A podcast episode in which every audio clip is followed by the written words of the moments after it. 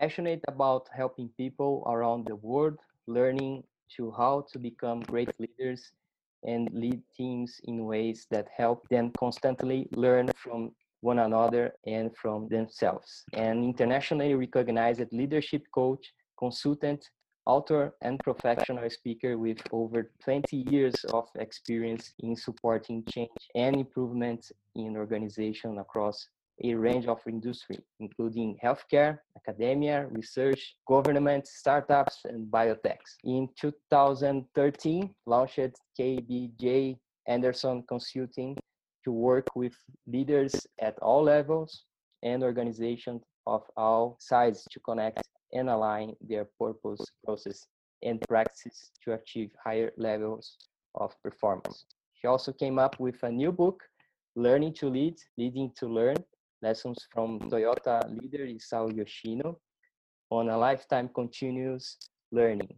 That will be uh, published in July 2020. She also uh, holds BA with honors on Stanford University and was a Fulbright scholar in Australia where she received her master's degree in public health from Sydney University.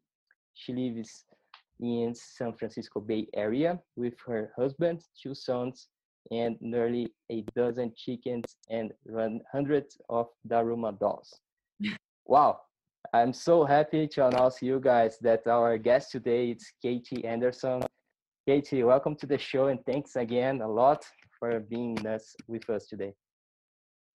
Thank you, Victor. I'm really uh, thrilled to be here and to have the conversation with you and explore my career journey and, and, and share some of the things that I've learned along the pathway. Awesome. Thank you.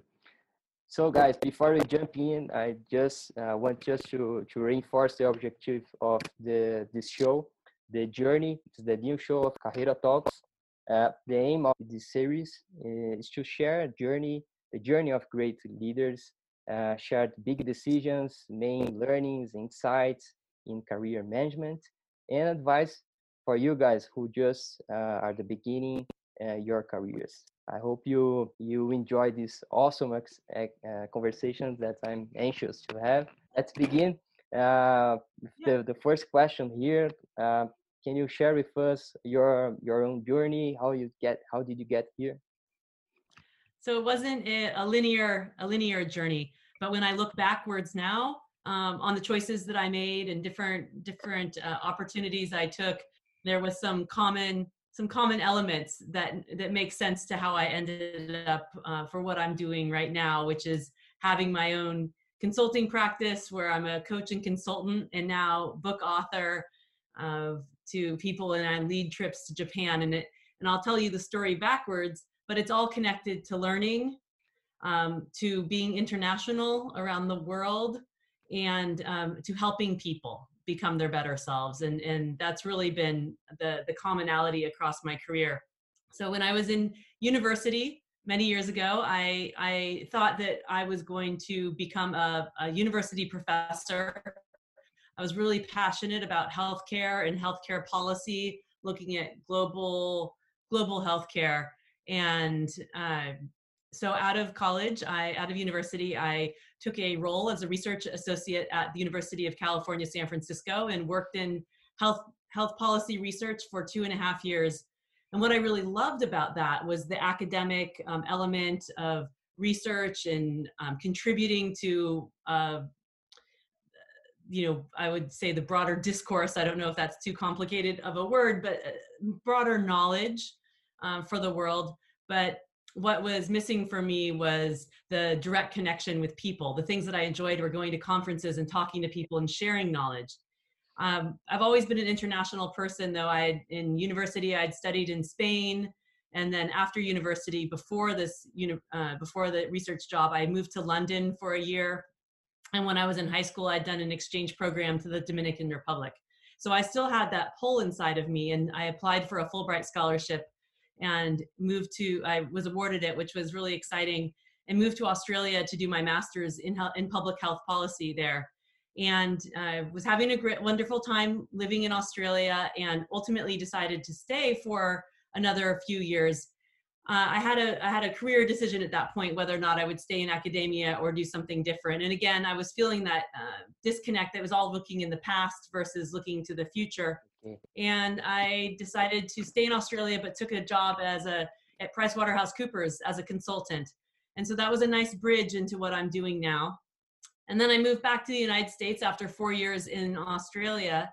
And this is where I started learning and practicing lean. I took a role at uh, the Stanford Children's Hospital, and I was there for almost six years. And uh, really, my lean journey really started with the hospital there. Then I took another role at another healthcare organization, and from there, started my own consulting practice so I really could have a broader impact and had an opportunity to move to Japan for a year and a half as well. So that's sort of the the long yet short version. And I, uh, but there's some commonality across all of them. But I would never ever have thought that I'm doing what I'm doing today when I graduated from university. So I think what a takeaway from that is just uh, to knowing that things things will move. Yeah. Yeah. Cool. And, and don't be nervous to can't see the future, right? Uh, our yeah, young, right. young professional is so anxious today because they can't see how how things gonna work uh, in the future. Uh, it's a it's a great point of view. Let, let me explore uh, along the, the journey. Uh, there was some some activity or some projects that uh, that you involved that you learned the most. I, I know that's uh, a lot of things that will that's gonna bring here today, but there is some some more important for you and what is the big learning for for this activity pro, project so it is a big question because there are it, at all different stages of my career there were important projects that i was involved in that um, taught me many things uh, but looking back on it to choose to choose one i would say was while i was at the stanford children's hospital uh, I was working. It was my one of my about my last year working there, and I was supporting the pediatric cancer center. And oh. this was part of a journey for me where I had moved, and we all had shifted from being the problem pro, uh, process improvement experts who would go in and like come up with great ideas and implement the change. We had shifted our role into more of teachers and coaches.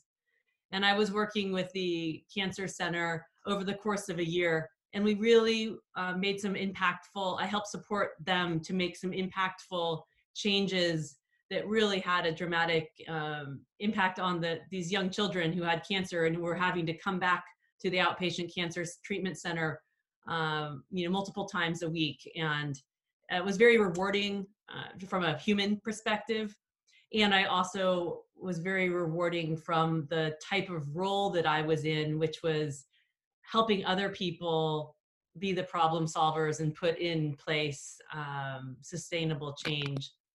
So that was that was one of the the more impactful roles. Of course, there's always been there's other ones as well. Great, great.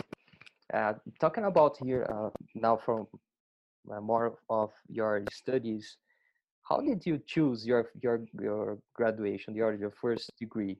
How how did, how that your mm-hmm. process?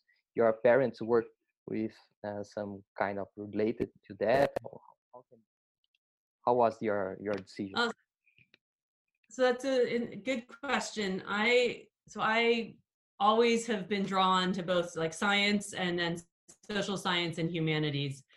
And when I got to Stanford, it would, became clear to me that while I was good at science and math, I was not at the caliber of mathematics for uh, for that level and my my original idea that I would be majoring in physics was was quickly uh, I realized that was not the course for me. And I discovered a uh, there was a major a focus at Stanford at the time or it still is it's one of the most popular majors called human biology.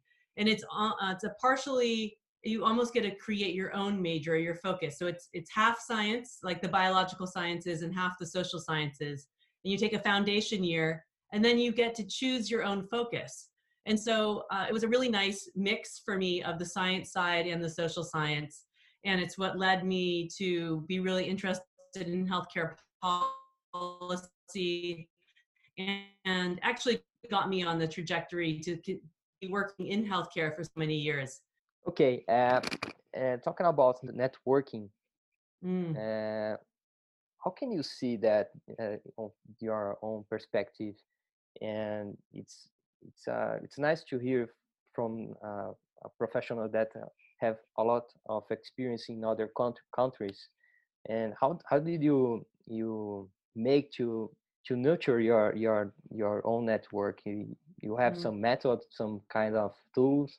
How how how can you see that? So I have always believed very strongly uh, in the power and importance of human connection, and uh, relationships has been something that I have cultivated and maintained always. It's just part of who I am. So it hasn't been this hasn't been something I have had to force myself to do, and it is something uh, I have always recommended that people at all levels of their career really put a priority towards and it needs to be authentic to yourself but to to reach out and stay connected so for example uh, when i was working at stanford children's uh, hospital i was also mentoring current undergraduates at, at the university.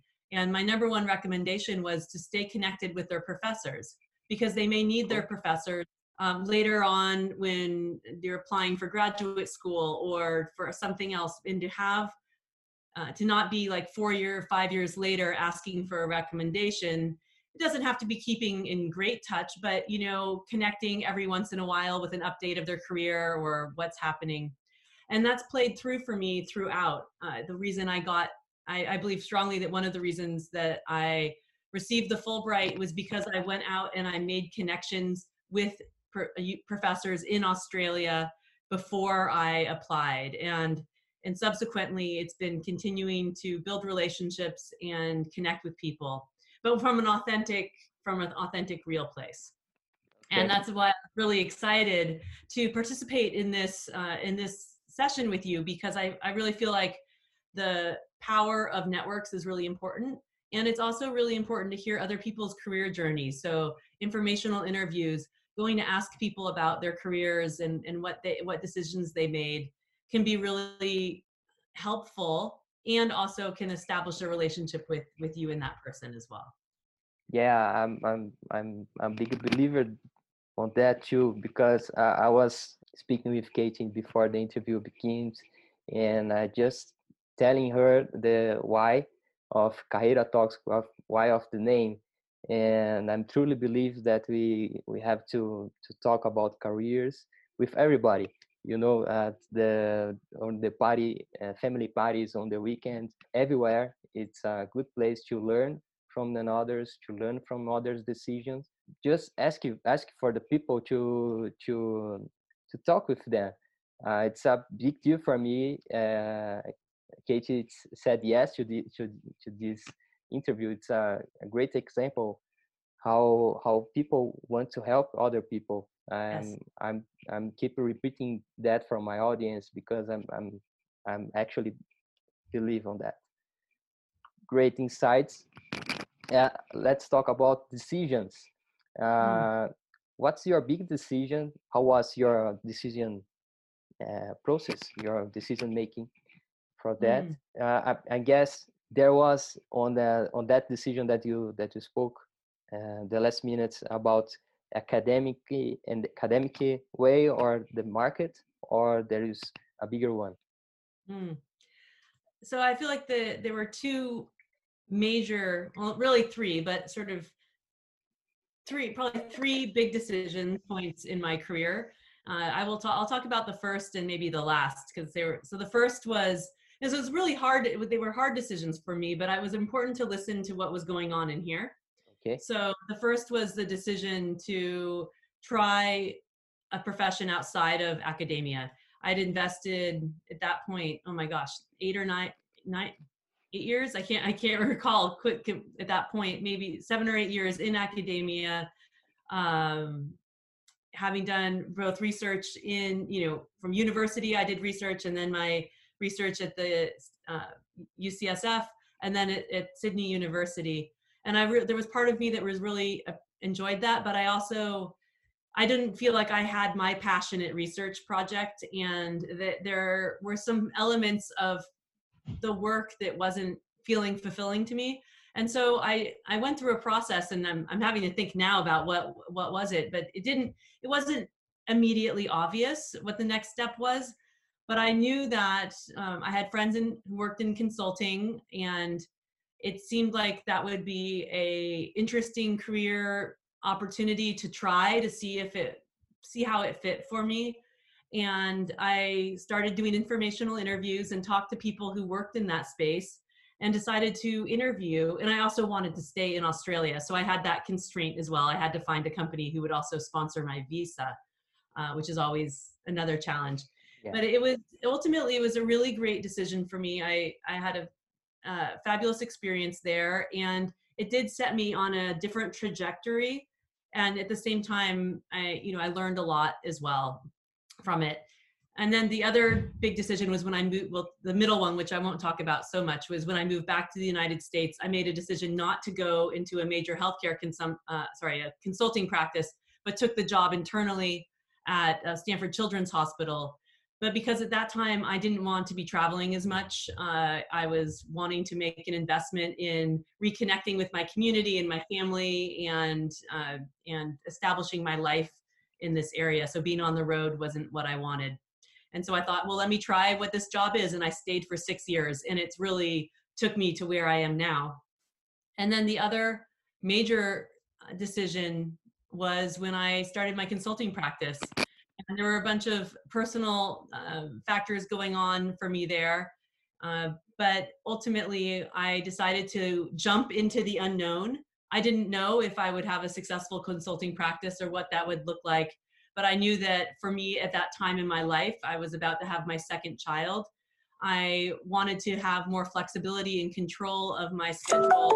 And I also wanted to be uh, having an opportunity to work in some other areas as well. So um, it was a big risk, but it, a great uh, was greatly rewarded. But definitely the most, I guess, financially risky from my from that standpoint. Uh, it's a interesting point that you that you bring it up. Uh, intuition, the word it's gut gut feeling. Hmm. Do do be, do you believe the gut the, this gut feeling? It's, it's it's like a, a muscle that we we need to mm. ex- exercise all, along the way so I, I would frame it differently um, people often say oh it's a gut feeling it's just but it's for me it's about creating awareness for yourself about okay, what, okay. what's important here and and paying attention to that and not uh, and and asking yourself some challenging questions about what's important for me uh, you know what what's my purpose? What are the things that i've enjoyed? What are the things i haven't enjoyed? What are where do i want to grow? Um, what are some things i need to learn? Who do i want to work with? What type of organization do i want to be? And, and asking answering those questions for yourself creates that awareness uh, as well. So you could call that a gut feeling but i like to think of it as more intentional and uh, purposeful. And it's important to ask these questions not uh, mm. because the, the answers just don't just came up on, on, on your head now. especially with young professionals we mm. need to spend time thinking about your career of about your plans i guess at this moment of coronavirus it's a great opportunity to um, mm. take a time and, and reflect all, all of your steps to get here and what what can be the next one. You actually just reminded me of something so you know this is a great opportunity to for people to take some time and be reflective and broaden your network. So yeah. uh, like when i moved back from australia to the united states i that was another big decision point for me. Did i you know moving countries was a good opportunity to think about what what next step did i really want to take for my career and i came back and i and i spent several months reaching out to people taking them out to lunch or a coffee which i know we can't do right now but it could be done virtually and asking them they're about their career the same thing that we're doing here and learning more about their profession and what they do and and it allowed me to hear and think about of their experience and think about oh would that be interesting to me um, so it wasn't asking people for jobs. It was asking for them just like this conversation. What Yeah. what do you do? What's your experience? Um, what what do you think? And i found that was tremendously helpful for me. Uh, and i ended up working for one of those people. So yeah so things can come out of it as well. Yeah, yeah, yeah. It's a it's a good way to re- relationships Mhm. with uh, the people at at the market, uh, but also in at your company. Uh, I always say that to the people uh, around me because they okay. I need to bring or build my my network. So I gonna ask you for some some boss, some leader at my company to have lunch uh, or, or coffee, and what I could say to to them and they came up to me asking about uh, can i say about uh, a feedback about my work? And i al- always say watch out your what you are, are asking because uh, some if someone that's not uh, close to you and don't work with you uh, if you ask some feedback they couldn't say anything about you so the better way is, is ask for the journey ask for the their career the decisions and you're gonna uh, learn a lot and you and also you're gonna have a, a building a, a relationship with this kind of, of professional. It's a great great point. Yes, I would say too to uh, to build on what you said, Victor, is not just go in saying tell me about your career, but having maybe two or three open-ended questions. So don't don't not something that could be answered yes or no, but that helps provide focus. So like you, the, you had put together some questions for us as well, and so that's very helpful. And to send it to the person in advance, saying you know put the context of this is what i'm i'm trying to make some decisions on or explore uh, i'd really like to talk with you about how you made some tough career decisions um, and you know wh- whatever it is but it, it helps provide some focus because now I, I realize when people ask me for informational interviews if it's just like tell me your entire career story well i don't know where to focus it because i have 25 years of experience at this point and uh, you know so how can i be most helpful and tell stories and experiences that will be meaningful to that particular person yeah in a easy way you can uh, ask about market or ask about the future of work uh, of new ne- technologies uh, about your the, the position of your own company to the market uh, things like that it's more easy Mm. eh, and also can bring uh, a good relationship with leaders so we're talking about leadership. I'll, I'll uh, ask you something about that. For the people who who are not leaders, uh, who are not in a, a whole of leaders, uh, how can they work or behavior as a leader in the, the day to day at the office? You have some some tip for them? Yes, I absolutely. So I don't see leaders as being only people who have um, official roles of authority or management uh, seniority. We can have leaders at all levels. In fact, the book that I am publishing in a few months in July 2020 is called Learning to Lead and Leading to Learn because we're always learning how to lead, even when you're the most top CEO. So I would say it's it's about also le- leading with influence, even if you do not have any direct reports. How do you help people understand the direction of where we need to go as an organization or or as a team? Uh, and then how do you help other people think more deeply or unsolve problems or how do you work together? And then how are you always looking at how you're improving yourself? So in the same things that we've been talking about here. So leading with influence is tremendously important. And it's actually what helps bring you up to those next levels in your organization too, for being able to actually demonstrate that you have management and leadership capabilities uh, and for those types of roles. So yeah, it, it, leadership at all levels, and even if you're a, a, in a younger part of your career, is very, very important. We also can uh, lead your process, responsible for a process or for activity. You you uh, Yes, you should ownership- lead this activity. Yes, yes, absolutely. And that's what I yes, you're you're taking ownership and responsibility for your work and that also demonstrates your leadership capabilities. So you're able to bring something forward and and own it and uh, de- develop it and and have positive outcomes. Yeah. Uh, the next topic on career development, I I want to explore a theme that uh, you and me are so passionate about. That is lean management, and I want to to ask you to define lean thinking for our Mhm. our audience. They don't know any anything about it.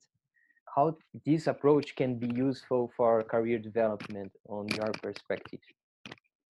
So you know, I think it's that's great. I, I I think it's hard to sum up what lean thinking is in in one short phrase because there's so much um, that's included in it. The, but at, at its essence, to me, I think uh, it comes down to. Actually, I'm showing a pen. I want to see which way is it. It's, it's not a fair question. Sorry. There's a pen from Toyota, and it says "Good thinking, good product." And to me, Okay. that uh, that sums up a lot of what it is. Is Toyota, which is where uh, the researchers who ultimately coined the term lean, they were studying them, and Toyota puts its emphasis on developing people, on developing thinking first and foremost, foremost in service of developing good products. And to me, we need to hold both both together. What's the value we're creating for our customers, but more importantly, how are we developing people's thinking capabilities? Uh, and that there's so many tools and structures that can support that.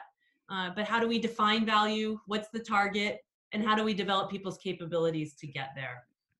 And so lean thinking in my in my perspective is just getting better at doing those things and to do the plan in its simplest form the plan do study adjust cycle and and doing that as part of a daily routine. And you also asked about how do you then apply it to career development? And i think that absolutely i, I actually teach several workshops and coach people on how to use the same uh, structures that we have that support uh, plan do study adjust cycles. Either a3 thinking which is another type of um, uh, it's a format of putting making your thinking visible on one piece of paper. But for understanding what is my target so it's the same thing. Don't even worry about tools. It's the same thinking process. Why why am i thinking about my career right now? Why is this important? Uh, what is my target? What do what do i want to be achieving? Where do things stand right now okay what are the what are the things that are the gap between where i am today and where i want to be? Uh, what are all the things getting in my way? And then putting in place some actions. And then what am i learning from that? And how i and, and how am i uh, dis- what am i discovering about myself? And and what next steps do i need to take? So it's the same thinking can be applied at the personal level at the career level um, or organizational problem solving level. Or a strategy you mentioned earlier to me hoshin kanri and Yeah. strategy deployment it all gets back to that fundamental thinking process though Awesome. Uh, I love A3 tool. We also make a, a, a video on you on our YouTube channel about the A3, explaining uh, how it works for for the audience.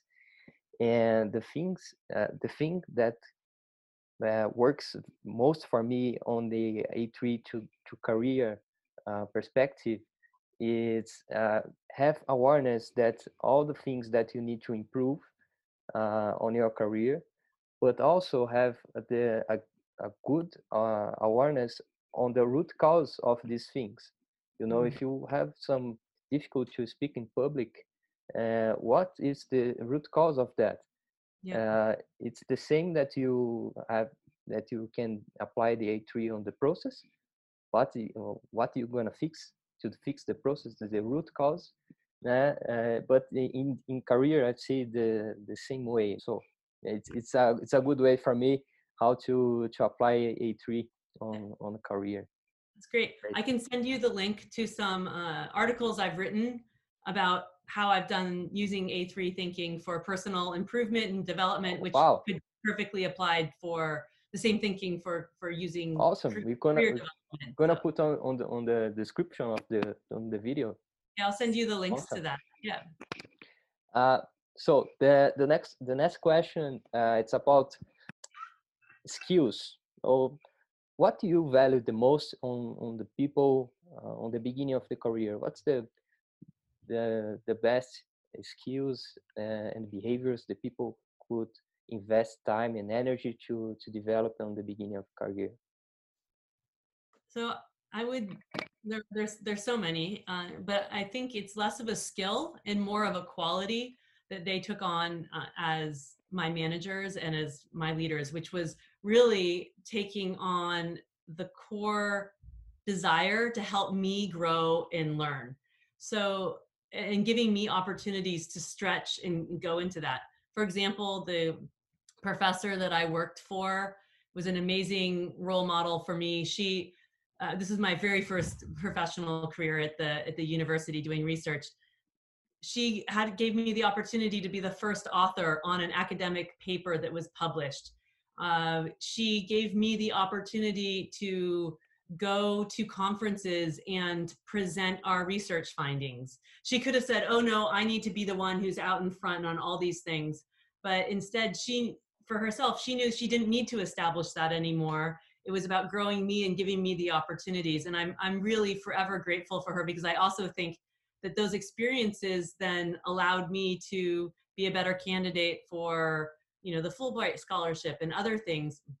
But to me that that's the most important quality. And i have worked with other uh, bosses who've done the same thing for me as well um, at the stanford children's hospital and the other healthcare organization i worked for who really gave me opportunities to stretch up to a higher level and also without giving with with also helping me learn the right skills. So not failing so not just throwing me into the deep end of the pool when i didn't know how to swim but giving me opportunities for development uh, that stretched me and also gave me the support by uh, helping me learn how to write an academic article or letting me go shadow them at some executive meeting so that I could see how those things went. Uh, and so to me, that's the most important skill. And that's really the, to me, the essence of what learning to lead and then the leading to learn is. So uh, how do you, when you become a more senior leader, help other people learn and give them those opportunities? And to me, that's the number one skill of, of leaders is not holding on too tight to them having to be in the spotlight, but how do you develop and hold up other people? Okay, it's a, it's a good point that I, I will connect to the next question about mentors, coaches. Mm. Uh, how how how do you see this uh, this kind of help of external people uh, on different point of view on your own career? What's the importance this for you? Absolutely. So you know, we talked. I've had people who were more in a mentorship role, uh, especially when I was well at all at all points. I still have some people who are in that mentorship role where uh, they're they're maybe a little more senior than me or more has more years of experience. And they have been able to share their experiences with me and help me understand sort of opportunities for growth. There have been people who've been more in a coaching role so maybe not a mentor per se but really helping me think and develop uh, and then there have been people who have just been excellent managers who have given me those opportunities to uh, to grow and develop as well. And they they they may be coaching me, but they may they may not be a. There are people who have had a role called coach, and then people who've been in a manager uh, coaching role as well. And I and all of those people have been tremendously helpful. And then I also find that having peers, people who are um, your colleagues or your friends who can help share and support and give you feedback and brainstorm and and play some of that coaching and mentorship for you. And that even today this is so so helpful for me to to have those people that i can uh, who are happy to help me and think through things.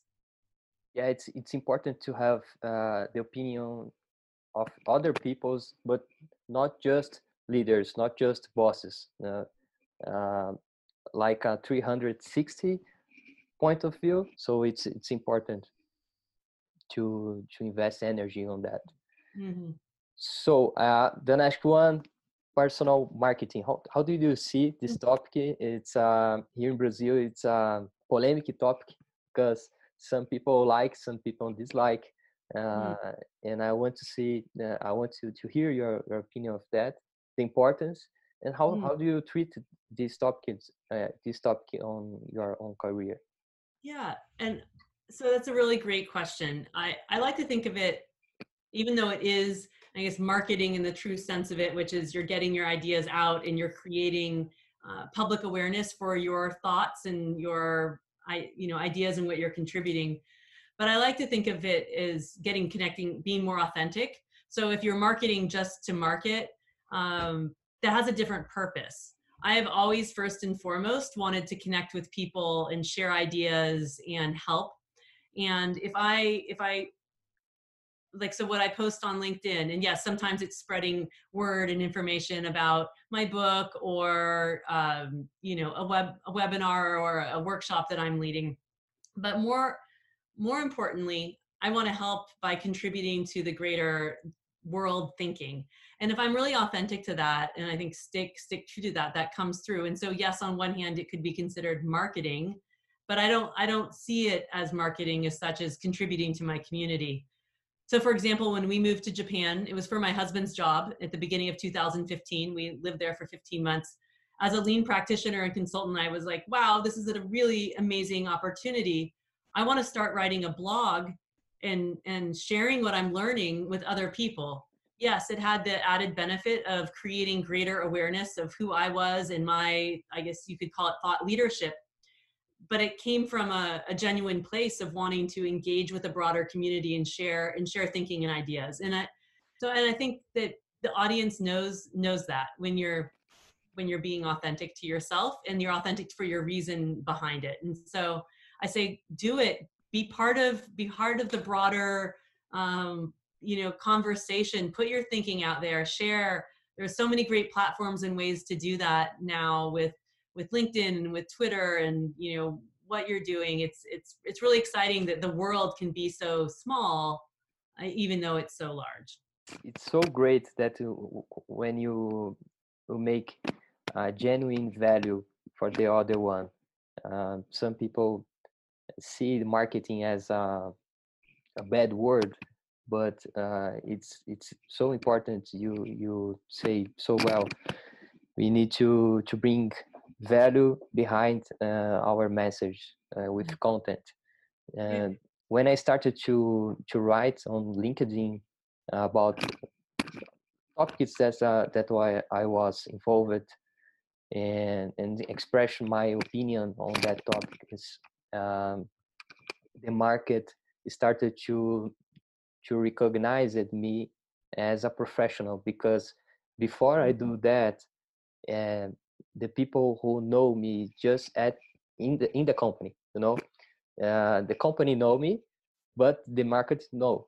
Uh, and uh, i see as an important uh, things to the young professionals to establish on, on on the market who they are as a professional not yes. As a, a, a part of the company not as an employee but as a as a yes. Something more. You you you are a professional. And yes. but with content with authenticity. It's not a superficial thing that you just put in there some kind of stuff so it's important point of view.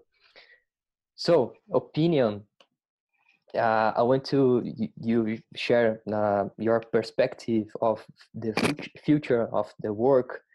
Uh, I know it's it's hard to say how we're gonna work in the future but i want to to your perspective as uh, so many years professional you have a, a, great experience can you share with us what can we expect well i, I can't predict the future uh, in the same way that you know 20 plus years ago when i was starting my career i would never have predicted that i'm doing what i am now. But so i would say that um, just start with genuine curiosity. Be willing to take some risks and explore other things um, that you might not have thought of before and ask a lot of questions. And in doing that you'll be able to navigate towards whatever future. I mean we have this pandemic now. Who would have expected that the entire world except for essential services would be working uh, from their homes. And we have had to make a major pivot and and deal with a lot of a lot of changes in in our world. So we we don't know what the future has but if we can be curious if we can take some risks and we can ask questions we're we're going to be able to navigate and and figure our way out so i'd say that would be my my best advice to people. Okay the the closing of our interview. So i want to to ask you what advice would you give yourself uh, when you started your, first job? Yeah I, it goes back really to what i just said that um, don't be too tied to the path you thought you were going to go on. So that's great. Go along it learn and discover and pay attention you know this goes back to our, our earlier conversation pay attention to what's happening in here. And if things are continuing to go along the path that you that you thought great keep on the path but be open to exploring other things as well. And pay attention to that uh, that inner voice and ask yourself those questions. Um, i think i knew that back then but you know i would i was really tied to that i was going to be an academic professor and have my phd and uh, you know things change and that's okay and we learn and discover things about ourselves. I'm actually going to get so I, I talked about me having lots of darumas you're in my daruma room and i'll share with you what a daruma is. But this is a daruma wow it's a big one. That's a big one. This is a big one. This is big it's bigger than my head. And and there's a saying in japan that says uh, it's a proverb fall down seven times get up eight and I really think that that is part of what uh, being on a career journey is all about as well. There are going to be things that go great, and there are things that can be time when you knock you knock your over, you're not sure what's going on, but how can you get back up and keep trying? And so a daruma is a vis- uh, visual representation of that proverb. And when you f- have a goal, you fill in the left eye. Uh, this the monks put a little dot here. I still haven't figured out this one uh, yet. And then when you get to it, when you achieve your goal, you fill in the other eye and it's weighted at the bottom. So if it gets knocked down, you can't see it, but it, will right itself back up. And so stay per- persevere, be willing to fail, get back up and keep trying, but it's all about learning. And so how do you learn and move forward and keep going? So that would be my biggest advice for uh, for all your listeners. And to know that, you know, the, the journey continues. I mean, who knows where I'll be in 20 years? Yeah, yeah. So, uh, awesome. Uh, where can we find some more information about your book? Do you yes. have some link? Yes. To the uh, pre-order. There's, there's two. There's two. Uh, well, you can always go to my website, which is kbjanderson.com, and the all links to everything there. The book is called "Learning to Lead, Leading to Learn," and there's a URL for the book there. So, okay. Uh, yep, just learning to lead, leading to learn.com. And on Amazon is where the book can be ordered. The pre-order is up now for both the paperback and the ebook, the Kindle ebook. Although I'm not sure in Brazil, there's some of the regions outside of the U.S. aren't doing the, the pre-order right now, but um, it will be available in July. So okay, I, I wanna uh, I I'll get the the links with you and I put on this description of the of the the video. That's great. And I'll send you some links too for some of the resources that your audience might uh, might enjoy based okay. on conversation. Awesome. Katie, I want to thank you a lot for your attention. And yeah, thank you. And it's, see you see you next next time. Yeah, it's my pleasure. Thank you so much for reaching out. It's uh it's the same uh, it's great. I really appreciate it and I'm so happy to get to know you too, Victor. Opa, obrigado por ter visto esse vídeo até aqui. Espero que ele tenha sido útil para você de alguma forma. Se você quiser continuar essa jornada de evolução da forma como você faz gestão da tua própria carreira, dá uma olhada nesse mini curso aqui embaixo. É um mini curso de personal branding, gestão estratégica de carreiras, onde eu compartilho com vocês os principais insights que eu tive numa formação em branding lá no High University. São cinco tópicos ao longo de três aulas, mais de uma hora e meia de conteúdo em vídeo, tem material de apoio, recomendações de estudo, tudo gratuito para vocês. Fiz com bastante carinho e tenho certeza que vai te ajudar na, na tua evolução como profissional. Se você quiser também manter contato com a gente em outras redes sociais, aqui embaixo você nos encontra tanto no Instagram, Facebook, LinkedIn e podcasts também. Não se esqueça de se inscrever aqui no canal, clicando aqui embaixo na minha foto, assim você fica sabendo quando os novos vídeos forem publicados. Vai lá no mini curso, te espero lá dentro para a gente continuar junto essa jornada de evolução. Um abraço!